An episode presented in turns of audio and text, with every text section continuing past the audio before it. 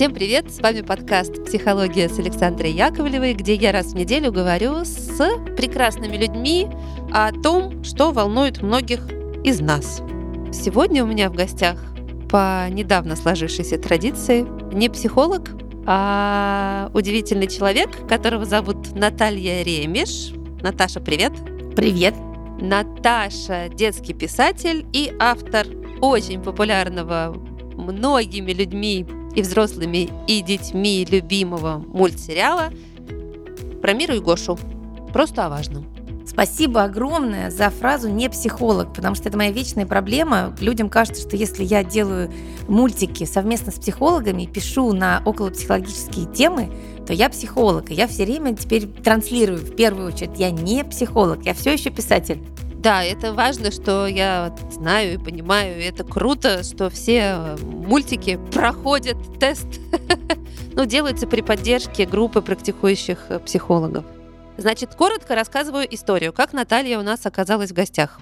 Про ее проект я знаю давно, но так как у меня дети уже достаточно подрощенные, то, честно, я, как это, не фолловер то есть мультики я не смотрела, книги не читала, Наташины. Но вот, видите, как э, слава идет впереди человека. Поэтому про Наташу и про ее проект я слышала неоднократно от как раз э, близких э, и не очень знакомых, которые растят детишек, и которые неоднократно, а, говорили, ну, позови же Наталью Ремеш, и Б, просто я слышала о том, что вот есть такая Наталья, которая делает очень что-то классное.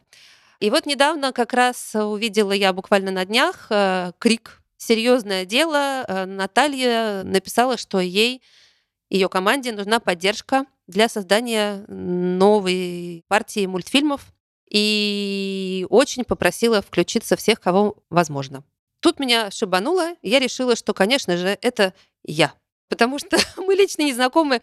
За проектом я наблюдаю издалека, но то, сколько хорошего я слышала и вот эта вот вся атмосфера, которая существует, Наташа, вокруг вас, тут же мне э, в мозгу просто сиянием разлилось, я решила, что надо срочно вас найти. И к вечеру мы с вами уже оказались на связи, и вы оказались у меня в гостях э, вот спустя буквально несколько дней. Спасибо большое, во-первых, за много хороших слов. Когда о себе слышишь, как о тебе говорят другие люди, это всегда очень интересно. Я, правда, негативные комментарии тоже люблю о себе получать, потому что я их как-то э, какие-то отфильтровываю, какие-то интегрирую в свою жизнь. Спасибо, что позвали.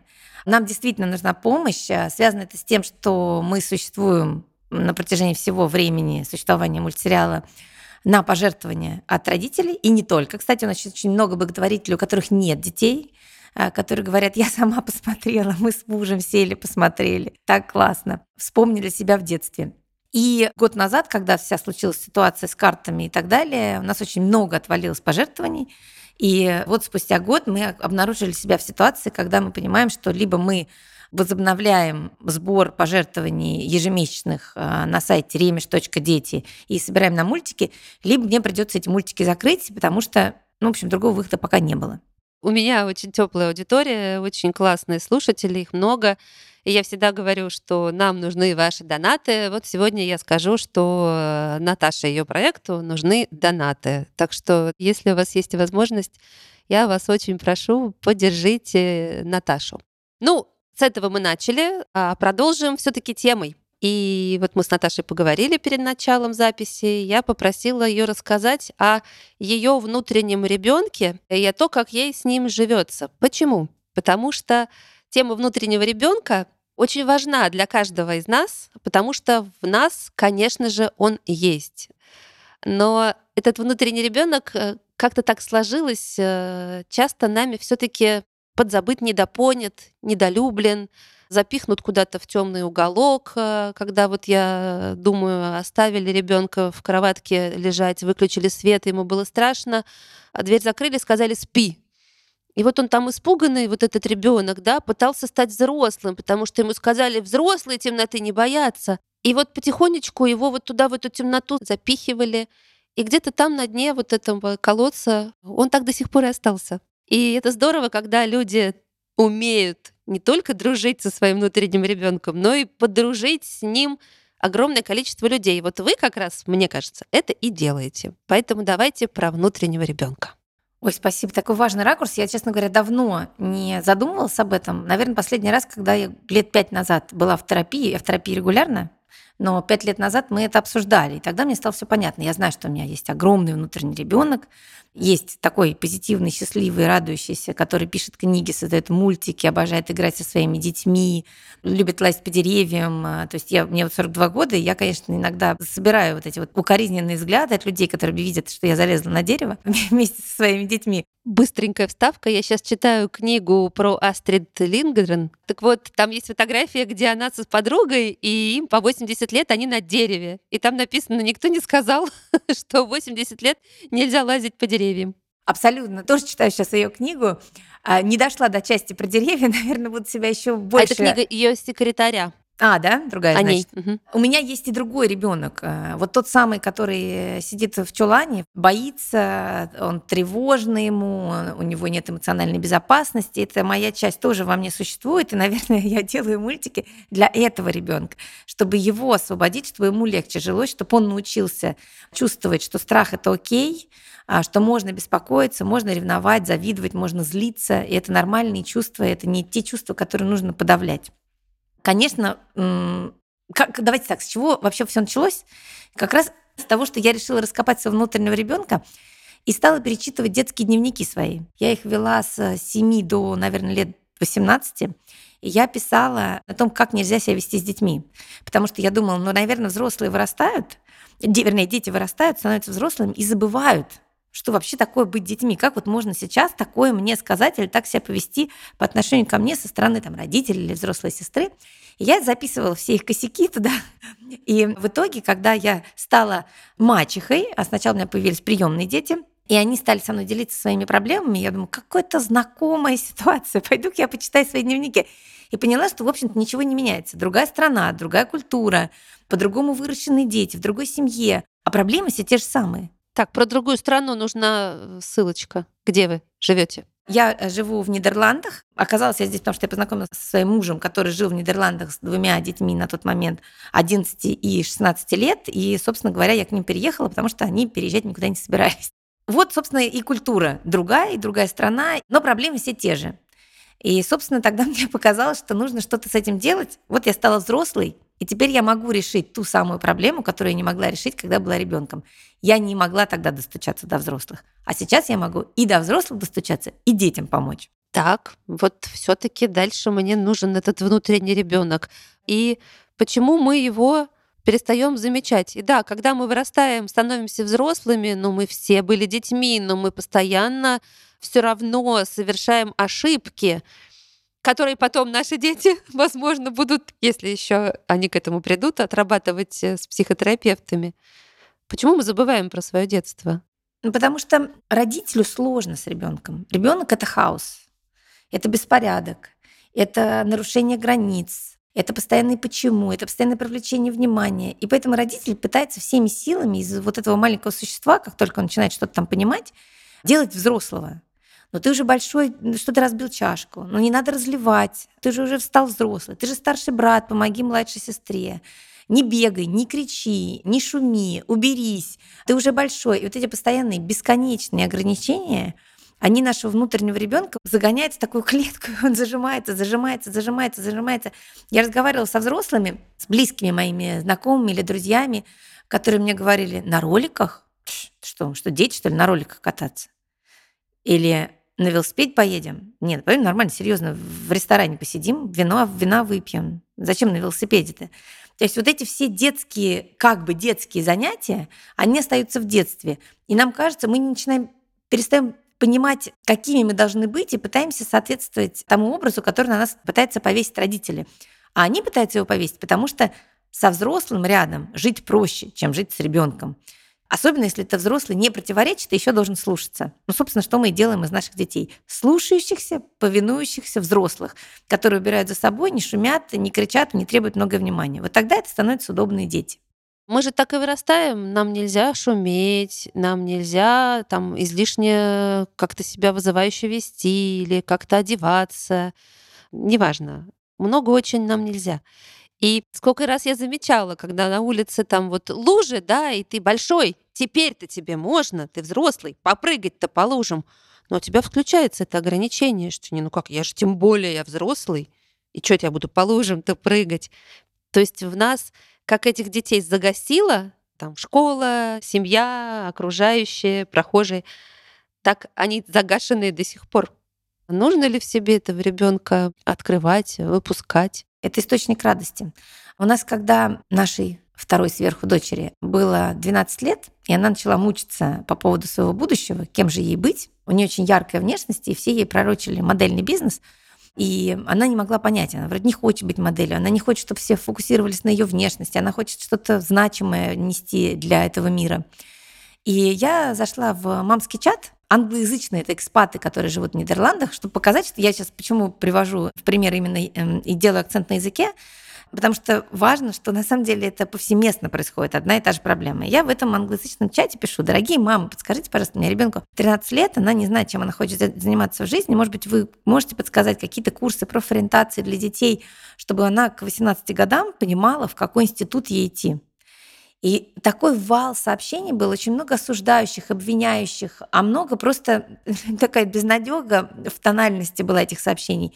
Мне 45, я до сих пор не знаю, чем заниматься. Мне 34, я не знаю, что я хочу делать. Что вы хотите от ребенка? Отстаньте от нее, дайте ей покоя. Но по факту для меня это означало на тот момент, и что я вынесла из этих сообщений, что это люди, которые не знают, что они хотят делать, какое у них хобби, что им интересно в первую очередь, потому что мы во многом отбиваем у детей интерес. У меня сейчас выходит э, книга четвертая про мир и Гошу, и я специально поставила об этом рассказ о девочке Мире, которая любит э, насекомых. И вот, собственно говоря, у меня такая Мира, семилетняя, которая очень любит жуков, пауков, э, тараканов. Она всех их собирает по коробочкам и через лупу разглядывает.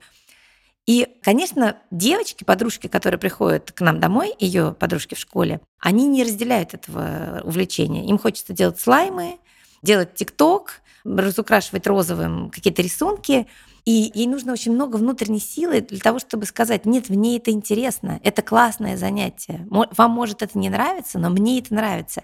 Я всеми силами поддерживаю в ней этот интерес к жукам-паукам, хотя все дети разбегаются в разные стороны, потому что это и есть ее аутентичный внутренний ребенок. Я хотела бы, чтобы она с этим внутренним ребенком выросла во взрослого, которому, возможно, будет интересно заниматься какой-то биологией и изучать э, окружающий мир. И почему, мне кажется, важно заглядывать и искать своего внутреннего ребенка, потому что, во-первых, у него есть настоящие, яркие, чистые эмоции, которые мы, взрослые, уже в себе окончательно задавили и не можем ощутить. А во-вторых, у него очень много природной такой заинтересованности в мире. А что я хочу делать? А чем мне интересно заниматься? А я хочу это, а потом это. Потому что у нас у взрослых у нас остается, к сожалению, только надо. Одно сплошное круглосуточное надо. И очень мало я хочу это же так все здорово и легко в нашем с вами исполнении.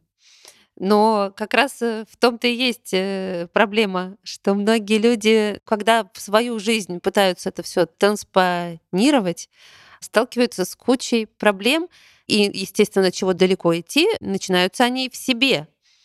То есть, если мне вот не разрешали эти лужи или в грязи поваляться, почему-то в грязь мертвого моря, я вот тут с подругой обсуждала, приезжают взрослые, и вот они, значит, в нее там э, уваливаются просто. И это такое счастье, потому что это легитимный способ вывалиться наконец-таки в грязи.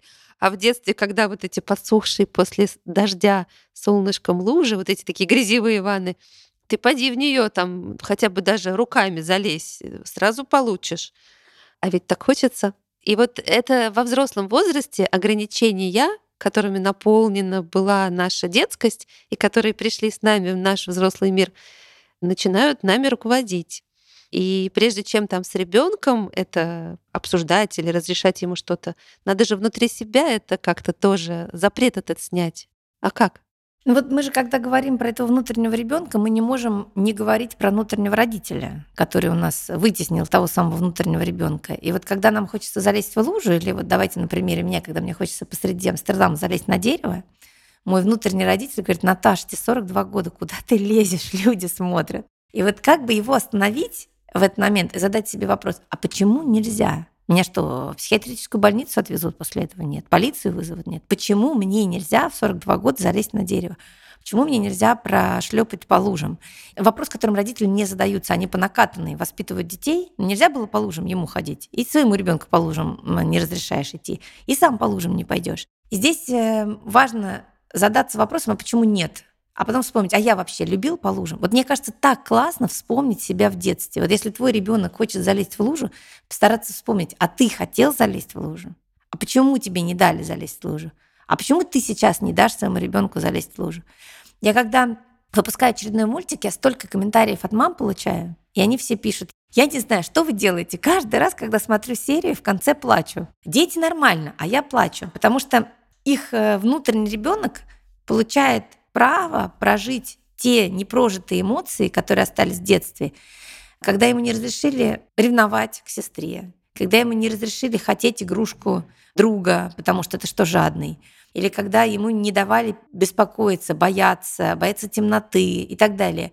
А здесь вдруг э, наш внутренний ребенок вылезает и говорит, ой, оказывается, можно, можно переживать из-за того, что мама с папой э, ругается. Можно злиться на сестру, которая только что забрала твою игрушку. Все это можно. И это такое освобождение, на самом деле, признание хотя бы кем-то твоего права на эти эмоции, когда тебе кто-то с экрана показывает, что вообще-то это нормально. Злиться, ругаться, обижаться и так далее это очень сильно освобождает нас. И тогда у нас появляется место для того, чтобы понять, а что нам вообще интересно, а что мы вообще хотим, в чем наше хочу. Я про лужу чуть-чуть продолжу. Вот именно здорово вы сказали, что вот не разрешали залезать в лужу. А вопрос задать себе, почему? И на этот вопрос находится я знаю, во многих родительско-детских отношениях я слышала массу, но в силу работы этих историй, когда ответ прост. Нельзя было, например, потому, что не было стиральной машинки и порошка, и постирать испачканную одежду для мамы было в разы сложнее, чем сейчас. Она не против была, чтобы ты бегал по лужам, но она прекрасно знала, сколько труда дальше она будет вкладывать в то, чтобы отстирать эту одежду. Сейчас этой проблемы нет. И поэтому мы по привычке, вот как тогда кричим, не бегай, испачкаешься. Но ответ на вопрос можно легко отстирать эту одежду. Этой опции, например, не было у родителей. Или как я слышала историю, что там одна мама вот ребенку выдавала там по конфетке э, в неделю. Потому что вот в детстве ей говорили, вот сладкого много нельзя и так далее. И она по такой же схеме ребенка растет. А позже она со своей уже пожилой мамой что-то там это обсуждала, и они вышли на разговор, что а не было просто сладкого. И мама ей выдавала одну конфетку в неделю не потому, что ей жалко было или там зубы испортишь, а просто потому, что у нее возможностей не было. А у нас сейчас есть. И ответ, почему, например, взрослые это делали, иногда гораздо ближе. И он гораздо прозаичней. И вот найти на этот ответ вопроса, вот вы правильно сказали, это уже огромная история, которая покажет, что можно, очень много можно и тебе, и твоему ребенку. Мне кажется, здесь очень важно два момента еще добавить. А, во-первых, про то, что родители очень боятся детям показать реальность. И вот, например, если моя мама и мои родители очень долго, очень бедно жили, в момент говорила мне, что у нас просто нет денег на конфету каждый день, ну, так бывает. Ну, нет денег. У нас тут деньги, мы сейчас потратили на это, на это, на это. Вот так выглядит наш бюджет, поэтому у нас получается конфеты в неделю у ребенка это сняло бы очень много вопросов. Ну, то есть мне, в принципе, так и говорили лично мне. Но для ребенка ясность дает спокойствие. А второй момент, мне кажется, очень важно все-таки учитывать тот факт, что на нас очень сильно влияет э, социум, и мы очень много делаем, оглядываясь на общество. Для моей, например, мамы выпустить меня из дома в не идеально очищенной одежде, где остались пятна, для нее это было, наверное, каким-то, может быть, поражением, как вот женщине, хозяйке. Для меня это уже совсем другая история. Мне совершенно все равно. Я привыкла в Нидерландах жить с мыслью, что здесь есть такая поговорка: грязный ребенок, счастливый ребенок. Не может ребенок не быть грязным, чтобы он был счастлив, чтобы он там лазил где-то.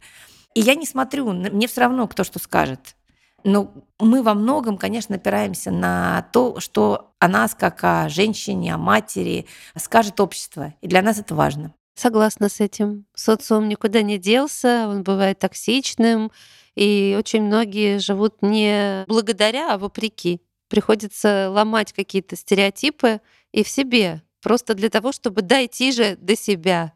Ну, вот опять внутренний ребенок. Мне, например, э, там папа часто говорил, когда я уже взрослая, мне 46, что что ты ведешь себя как маленькая, что это у тебя вот за такая манера общаться, вот как я. То есть я, э, мне многие говорят, что я там на свой возраст не выгляжу и как-то, значит, э, общаюсь очень легко.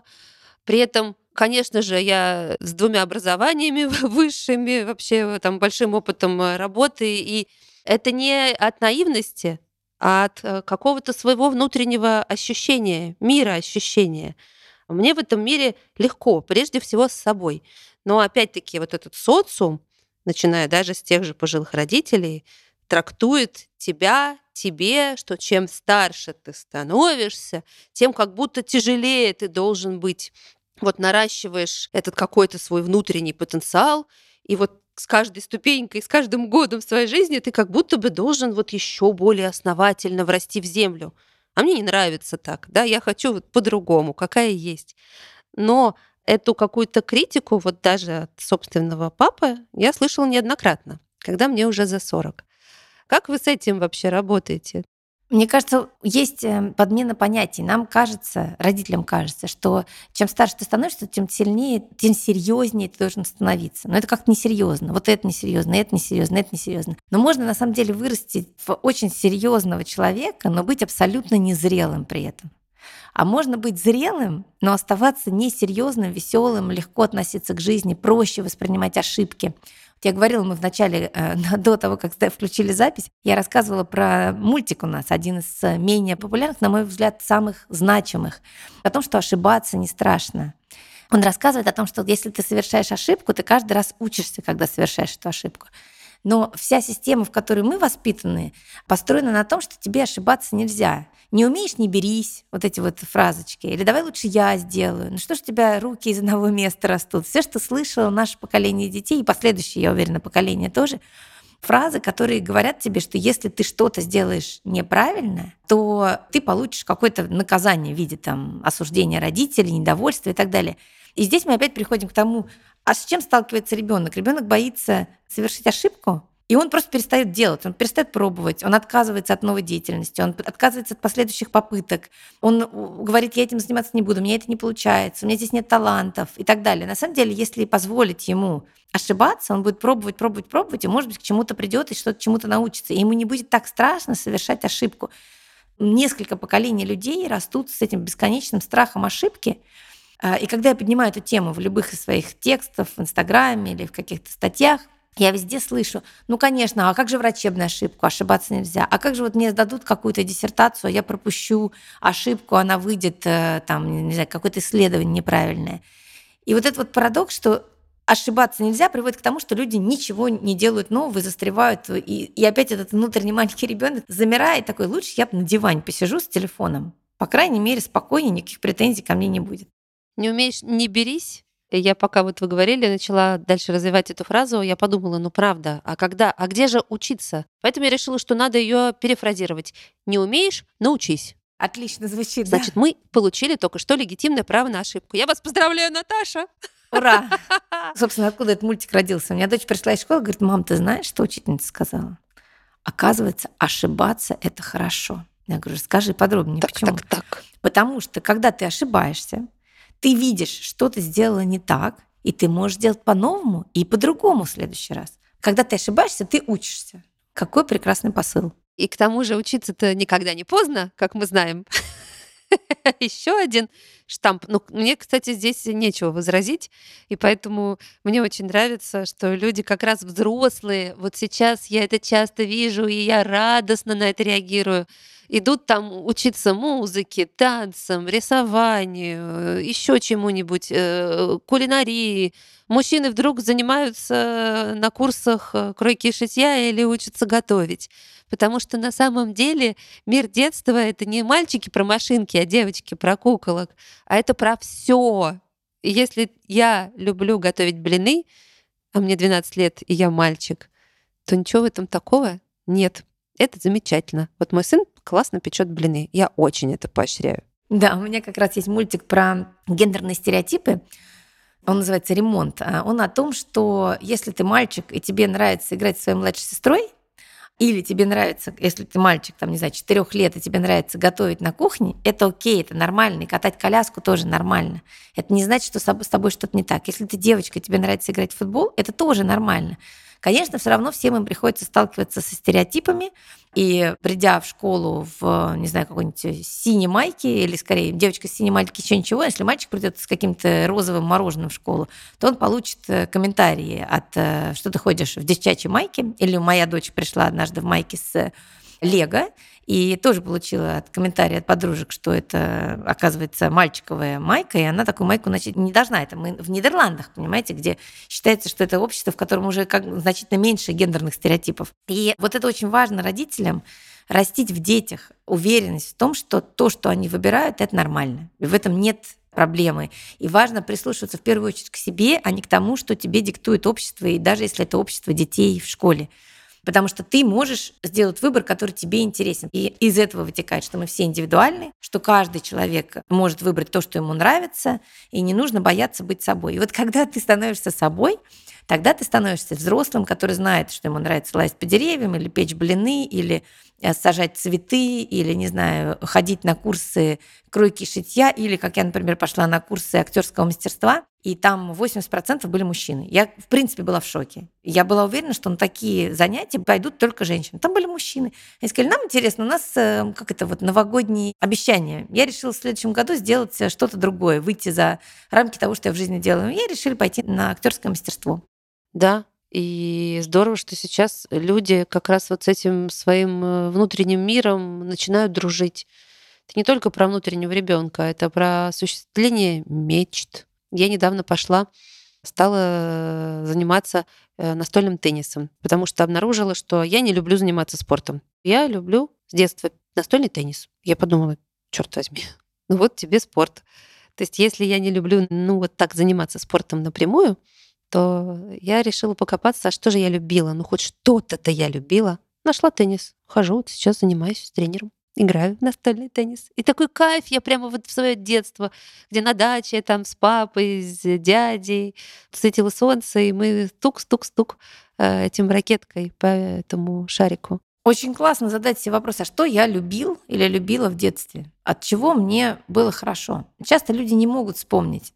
Потому что кажется, ну ты в детстве ничем же серьезным не занимаешься, поэтому никто не говорит, вот, ну, если ты не ходишь регулярно пять раз в неделю на большой теннис или на фехтование, то все остальное это какая-то ерунда. Но вспомнить именно эмоции, которые вам приносила какие-то ситуации. Вот я вспомнила, что я, меня на дачу родители привозили, открывали дверь из машины, и я бежала по полю и кричала. И вот это ощущение восторга, когда ты бежишь просто по траве, свобода, птицы, запах – просто невероятно. думаю, ну, наверное, мне тогда надо куда-то выезжать э, на выходные за город. Я стала ездить за город, я стала себя чувствовать значительно комфортнее за городом. Потом я стала понимать, что за городом мне лучше писать э, книги, когда я сижу в какой-нибудь деревне. И это постепенно меня привело, вот, например, к серии книг, которые я написала про трех мальчиков в Семпельвельде. Это мальчики, которые фактически растут в деревне, вот эти вот тарзанки, речки, крапивы и так далее. И мне кажется, так потихонечку вытаскивать вот эти осколки себя детские, и создавать э, такую новую картину полезно. Дополнять себя собой, находить вот эти забытые радости и оживлять их, потому что они никуда из нас не ушли. Они там живут. Господи, ну это так хорошо соединяться с тем, что в тебе отзывается теплом. Ну, потому что детские воспоминания — это много тепла и света. Какое бы ни было сложное детство, у всех, конечно, оно разное, и не всем, например, там повезло жить в невероятно любящей семье, где все друг друга понимают, поддерживают и принимают. Конечно, нет. И очень много сейчас, кстати, в том числе и психология, и фильмы, и книги, и вообще наше окружение учит нас сфокусироваться на детских травмах, что правильно. Но вот здесь у меня такой прямо призыв э, из добра и света, э, что мы можем еще сделать, фокусироваться на том тепле, что нам давало наше детство и что делало нас в детстве счастливыми. Если на этом фокусироваться и доставать это из себя, то это тоже очень много ресурса. То есть детские травмы ищем, работаем, прорабатываем, меняем жизнь к лучшему. Но вот этот детский смех, детская радость и то тепло, которое детство дарило, его тоже надо искать. И это проще. Для этого, может быть, даже и не очень нужен психотерапевт. Здесь можно просто что-то вспомнить о себе. Вообще в детстве очень много можно найти ресурса, потому что эти ощущения, они, конечно, дают ресурс. Насчет травм не могу не сказать. Каждый раз, когда затрагивается тема а, неприятных ощущений в детстве, это там от родителей это обесценивание, осуждение, обвинение и так далее. Но также это, конечно, столкновение детей с обществом. Это всякие дразнилки, буллинг в школе и так далее. И тоже каждый раз, когда поднимается эта тема, каждый раз, когда мы выпускаем мультик на эту тему, мы слышим от родителей сильные переживания их в их детстве и невозможность поддержать сейчас детей, потому что им в свое время сказали, Ой, да не обращай внимания. Да что ты на дураков внимания обращаешь? Да просто э, отойди. Просто, или просто дай сдачу. И фактически никакой поддержки ребенок в этот момент не получает. И в итоге, когда родители таким образом обесценивают эмоции ребенка, ребенок потом к ним не приходит уже со своими жалобами. Поэтому у нас, когда мультик выходит про буллинг, нам родители часто пишут, что дети смотрят мультик и плачут. А потом родители спрашивают, что ты плачешь? А потому что мне тоже так. Вот, и они только в этот момент, благодаря мультику, получают право сказать родителю о том, что с ними происходит в школе. И для меня это так важно, потому что это момент исцеления и ребенка, потому что в первую очередь он может поделиться с родителем. Но и родитель, видя, как родители в мультике реагируют и поддерживают ребенка, да, это неприятно, это больно, давай подумаем, что можно сделать да, ты имеешь право испытывать то, что ты чувствуешь. Родитель так своего внутреннего ребенка подлечивает, того, который не получил такую поддержку в свое время, когда был ребенком. И своим детям помогают. Поэтому травмы, конечно, важно подсвечивать, потому что когда мы становимся родителями, мы эти травмы переносим на своих детей. И хорошо бы этого не делать. А, ну и вот параллельно, если вести эту работу по э, негативным ощущениям и позитивным ощущениям, то, в принципе, родительство может быть очень легким, приятным. У меня такое родительство, я осознаю все сложности с детьми, но также очень много светлых у меня моментов, потому что когда мне дети предлагают, например, из кубиков что-то делать, а, я знаю, что я это не люблю, но я очень люблю лепить из пластилина из глины и клеить наклейки. И вот я говорю, а давайте глину. И они меня поддерживают. И вот мой внутренний ребенок сидит с моими настоящими детьми, и мы лепим из глины, и потом разрисовываем динозавриков. Я понимаю, что я им дала то, что им было нужно, вот это вот качественное время, те 20-30 минут в день. Но и себе тоже отключила телефоны, выключила чаты, сидела, позанималась э, тем, что возродила во мне какие-то теплые эмоции с детства. Всем советую искать в себе вот это. Я не очень люблю вот всякие там э, аппликации и так далее, пластилин, честно. И когда там многие, вот я вижу мамы, радостно сидят там с детьми, вот это все делают, и говорят, ой, я так это любила в детстве. Я прям в детстве не любила и выросла, и тоже не люблю. И всегда у меня вот было ощущение, что, блин, ну какая-то я не да мама, которая не может там поддержать ребенка в его поделках. Потому что для меня это каждый раз ужас был. Ну, я, конечно, включаюсь, что-то как-то делаю, криво-косо какую-нибудь там овечку мы смастерим. Ну так вот, Сейчас стали, благо, продаваться э, вот эти вот поделки э, рождественские, заготовки для имбирных пряников. Когда ты там можешь сделать паровозик, домик, неважно что-то, у тебя уже просто есть детали имбирные, а ты должен их склеить вот этими сахарными разноцветными пищевыми штучками. А я в детстве ужасно обожала вот э, запах имбиря и как это все выглядит. И у меня была вот мечта сделать этот имбирный домик. И вот у меня теперь традиция, каждый год перед Новым годом я раздобываю эти заготовки, закупаю на всю семью и прям дорываюсь. И мы сидим все вместе, и я, и дети, и друзей детей, и родных, и всех я зову. У меня для всех эти имбирные домики. Мы имбирные деревья эти делаем. Не деревья, а деревни. Каждый же по-своему украшает. Потом я с ума схожу, это все фотографирую. И вот там я отрываюсь. Но вот это счастье, оно мое из детства. Мечта. И я когда это делаю, я еще такую галку ставлю в голове, что все, вот, я с детьми что-то поделала. Молодец. Это же на самом деле убивать двух зайцев. С одной стороны, я хорошая мама, я с детьми посидела, а с другой стороны, я сделала то, что я сама хочу. Никогда мне там из школы сказали сделать поделку зайца какого-то и, и по каким-то определенным трафаретам и правилам. Никогда ребенок пришел и сказал, я хочу из лего делать домик. Для меня это катастрофа, я не переношу это. А когда ты сказал, а давай вот это, ты ребенка заинтересовал, и вы вместе получили удовольствие. Это просто win-win ситуация. Все победили. Мало того, могу добавить, что ты в этот момент можешь зажечь, потому что когда я должна сделать там эту овечку несчастную, которую я делать не хочу, я унылая трепица. А когда я с горящими глазами, значит, раскладываю это все, и меня потряхивает от этого вот прямо, что сейчас мы будем делать домик. Я свечи зажигаю, музыку включаю, я ношусь тут вообще с одним в одном месте, значит, с шилом. И всем говорю, давайте, давайте, садитесь. Конечно же, я понимаю, что я заряжаю этим. И все радостно садятся, и даже те, кто не хотел, потом через полчаса уже сидят. Они сидят, да и бог бы с ними, я за них сделаю их домик, мне больше достанется. Кстати, это к вопросу о том, как искать точки соприкосновения с детьми. Мне тоже очень многие пишут, потому что я про подростковый возраст еще много пишу и занимаюсь этим. И книга только вышла у меня «Моя Лола» о том, как я училась жить с детьми, с подростками а, от э, другого брака моего мужа. И когда ты, у тебя вот этот разрыв с детьми происходит, когда они уже не малыши, уже ты с ними не полепишь э, из пластилина, а, и точек соприкосновения все меньше, потому что их задача по возрасту дистанцироваться и стать самостоятельными.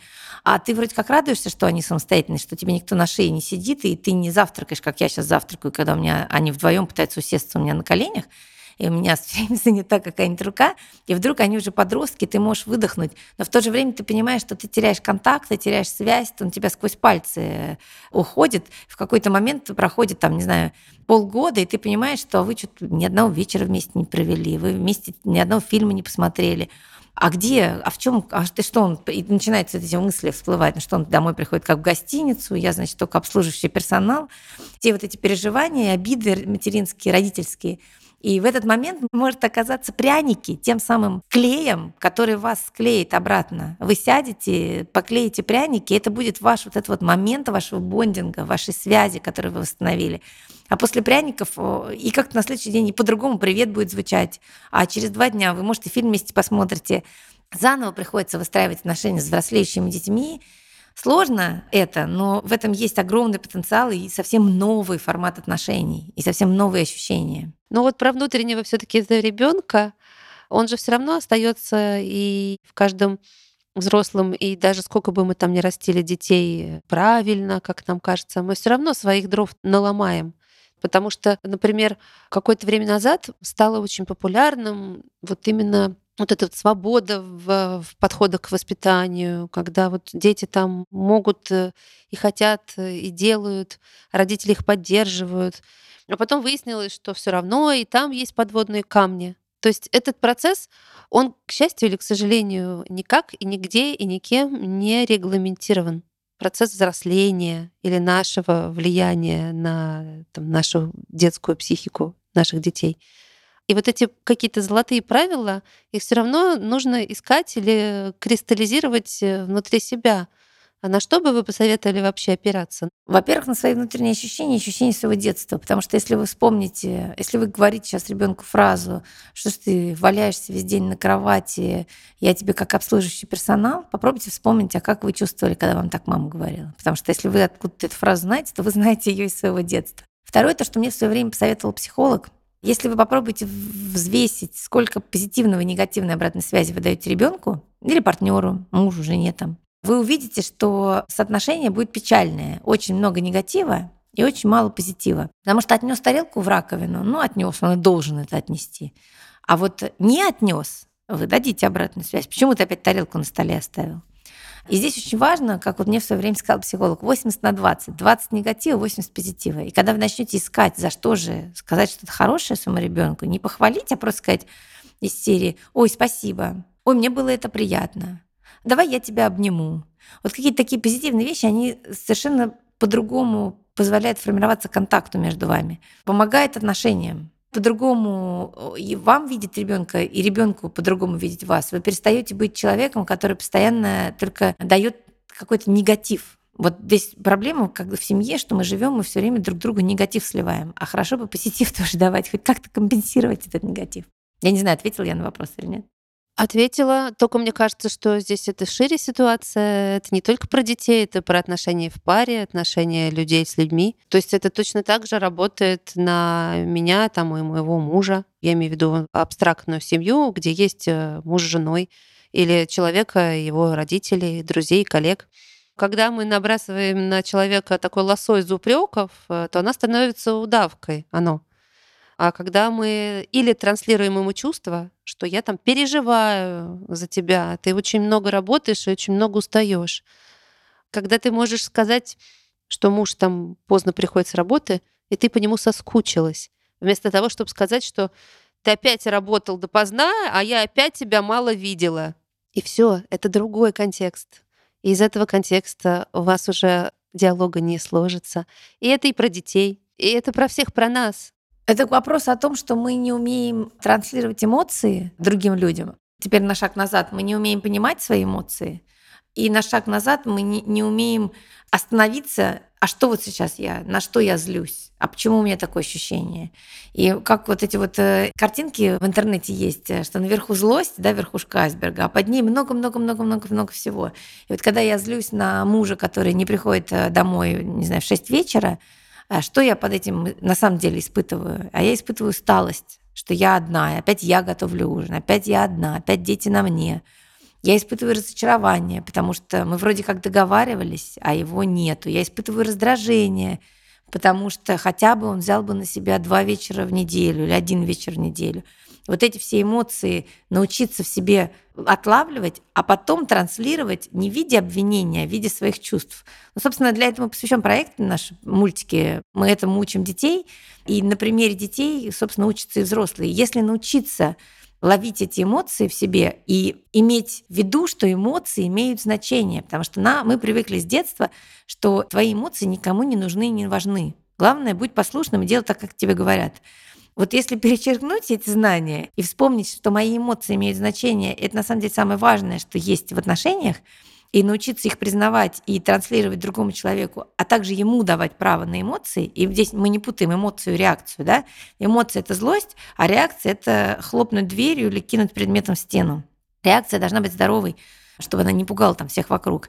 Ну или, по крайней мере, если вы совершили такой поступок с хлопанием дверьми, э, то потом как бы объясниться и сказать, знаешь, я там очень сильно злился, меня вот разозлило то-то, то-то, я там извиняюсь за такой поступок, но я это чувствовал.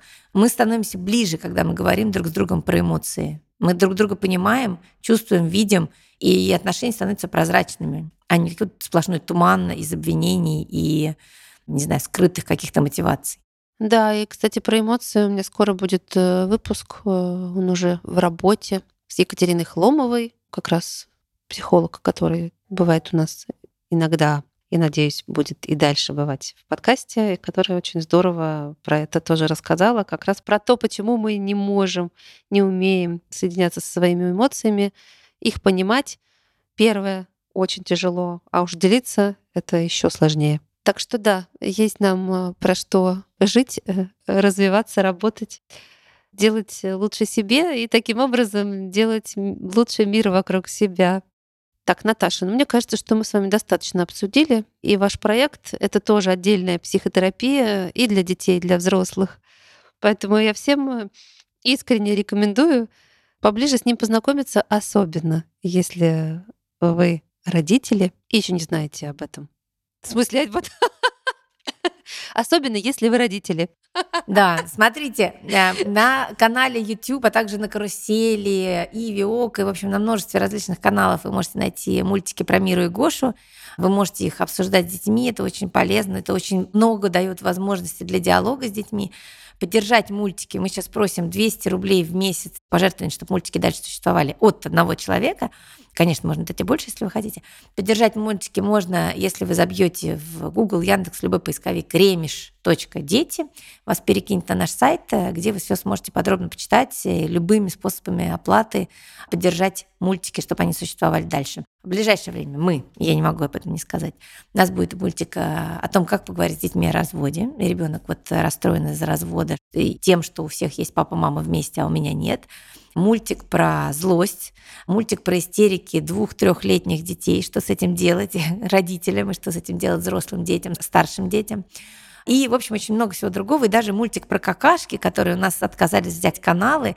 Но я знаю, что на русскоязычном пространстве нету мультика про то, как ходить в туалет детям. Как круто! Да, и у нас э, никто не поддержал меня с этой инициативой, но я знаю, что это очень важные мультики для мам и пап детей там от э, года до двух-трех, а, а то и старше иногда бывают проблемы, психологические запоры. Очень поможет этот мультик, пройдено на опыте, э, согласовано с многими э, родителями. Э, смотрите, он в ближайшее время выйдет. Класс, мультик про какашки. О, и еще очень важный мультик про то, что делать, если потерялся. Супер.